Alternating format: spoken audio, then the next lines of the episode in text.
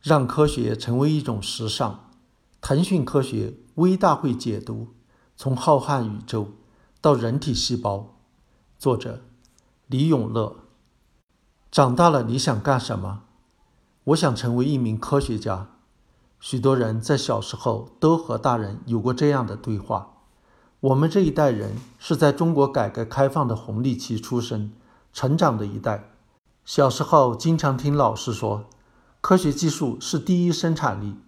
今天，虽然我们中的大部分人没能成为科学家，而是成了普通的工人、农民、职员、教师或者医生，但是我们依然像小时候一样迷恋科学。历史上从没有哪一个时代的发展像今天一样迅速。从第一台计算机诞生到四 G、五 G 时代，从拿着粮票到粮店买米，到现在的手机支付；从青霉素的发现到现在对癌症、艾滋病等疾病研究的巨大进展，科学技术深刻地影响着如今社会的方方面面。而且，科学技术的发展。也带来了新的商业模式。如今的商业大亨，从比尔·盖茨、乔布斯到扎克伯格，从马云、马化腾到任正非，他们都从科技发展中的红利中积累了巨额财富。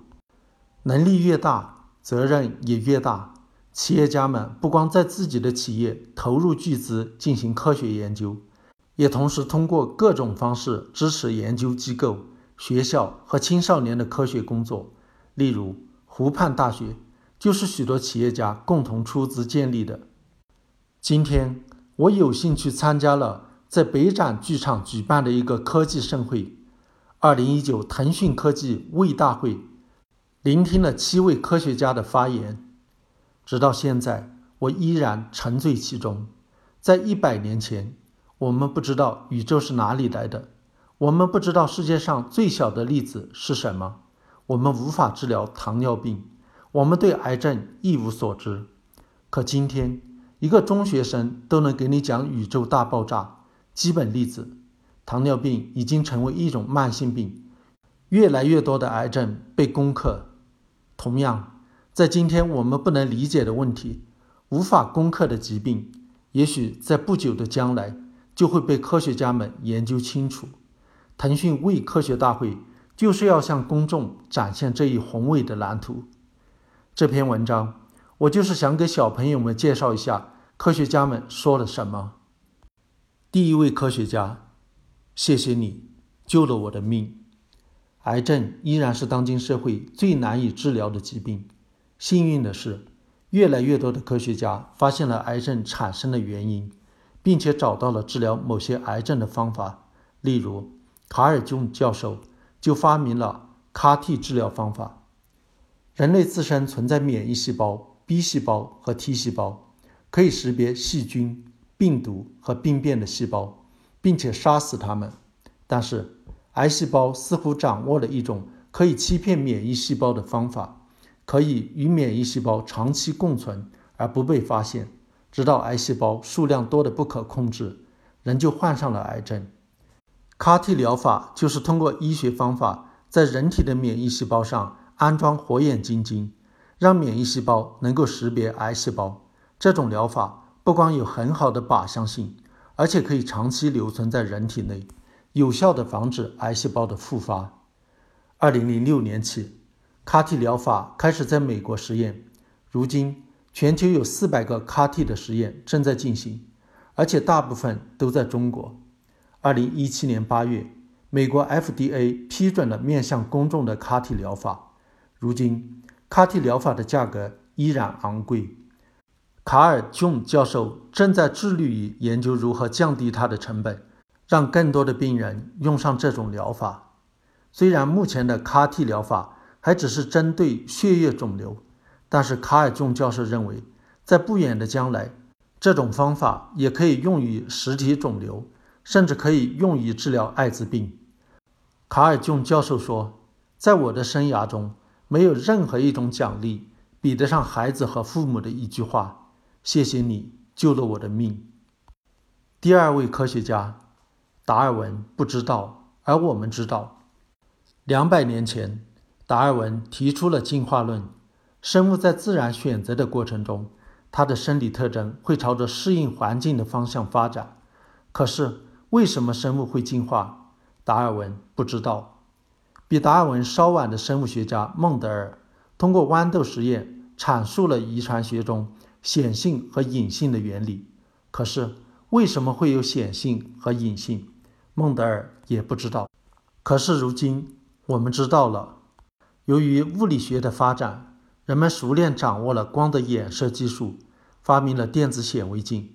人们找到了生物的遗传物质 DNA，知道了所有生物的 DNA 都由四种核苷酸组成，不同的核苷酸编码就代表了不同的遗传信息，这就是基因。这样，人们发展了进化论，只要 DNA 发生微小的变化。就会出现更加适应环境的生物种类，哪怕这种优势十分微小，也会在种群意义上造成生物的逐渐进化。Skipper 女士作为遗传学家和《自然》杂志的主编，她与我们分享了自己对生物学和遗传学的认识。除了遗传外，生物学的一切毫无意义；除了基因外，遗传学的一切毫无意义。除了环境影响外，基因的一切毫无意义。这就是达尔文不知道，而我们知道的。第三位科学家给自行车装上大脑。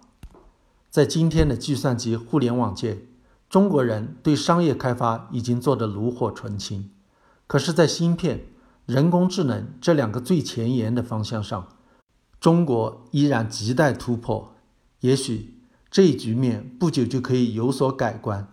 清华大学施路平教授就为我们带来了一丝曙光。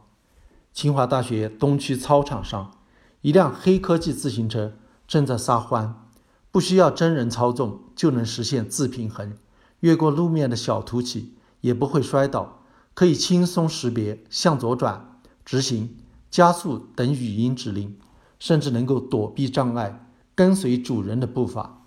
这就是施老师团队设计制造的安装了大脑的自行车。虽然电子计算机的技术一日千里，每秒钟可以进行数亿亿次运算，但是基于传统框架的计算机依然有许多无法媲美人脑的劣势。计算机只能基于已有的程序对完整的信息进行处理，而无法像人脑一样具有预测、学习。和适应环境的能力，如何才能让电脑像人脑一样思考呢？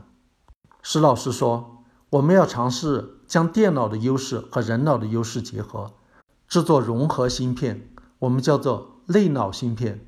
如今是发展类脑芯片最好的时机，因为生物学的发展已经可以让人类精确地操控一个神经元。我们比历史上任何时代都更加了解自己的大脑。我们有超级计算机，可以分析人脑的认知原理；我们有纳米技术，可以制造我们需要的纳米级器件。施老师在自己的课堂上向同学提问：人工智能会有哪些应用？同学们做出了许多的回答。也许这就是下一代技术革命，而中国人不再是这场革命的看客，却是他的开拓者。第四位科学家。为最好的科学开发最好的技术。还记得前一段时间和杨振宁争议要不要建大型正负电子对撞机的王一方院士吗？他在微大会上解释了他为什么要这么做。这个世界是小到一个原子，大到一个星系，都是由许许多多最微小的粒子组成的。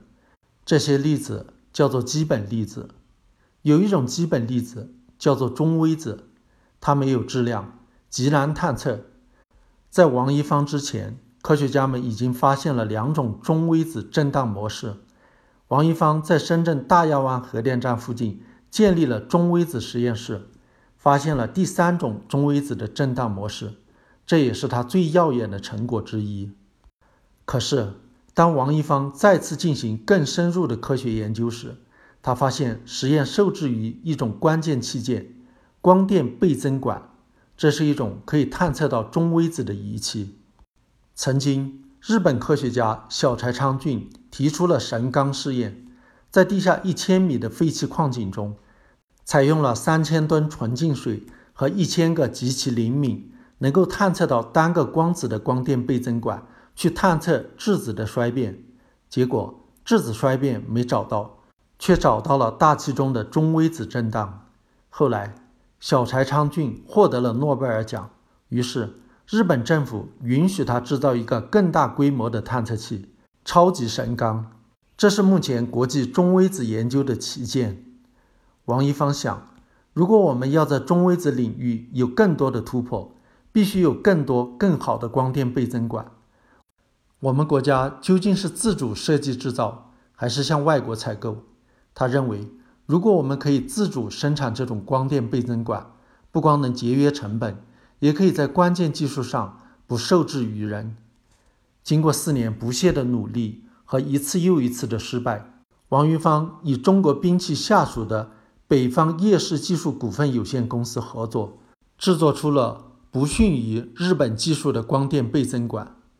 王云芳新筹建的江门中微子实验室，大部分的光电倍增管将从国内采购。不仅如此，许多国外的实验室。也开始从中国采购光电倍增管。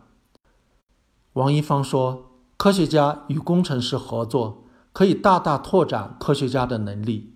反过来，大型的科学实验需要，也是高科技公司发展的重要动力。”下一步，王一芳希望筹建中国环形正负电子对撞机，这将为希克斯粒子的研究铺平道路，这将是人类认识世界的另一次飞跃。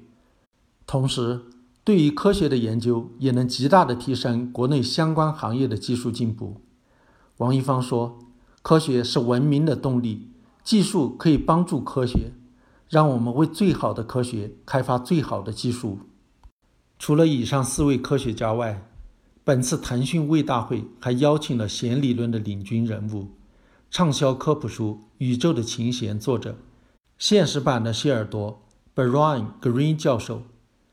发明会思考、能自由运动和组合的仿生物细胞群体机器人的哈德·利普森教授，以及揭开地心巨型肿瘤的秘密的 Jennifer Jackson 教授，真是群星闪耀。腾讯公司董事会主席兼首席执行官马化腾说：“腾讯每年举办科学卫大会，这个舞台不谈商业或者公司之间的竞争。”而是关注未来如何用科技改变人类生活，探索关系人类命运的重要科学问题。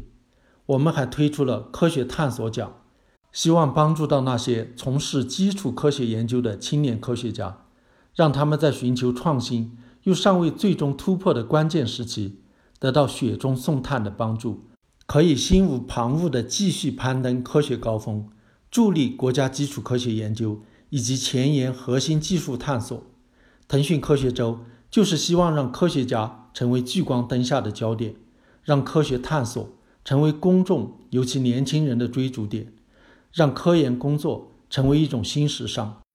哪里有柏拉图，哪里就是柏拉图学院，也只有柏拉图学院，才能培养出亚里士多德这样伟大的学者。希望有更多的企业家关心科学，支持科学。让中国成为科学界新时代的雅典。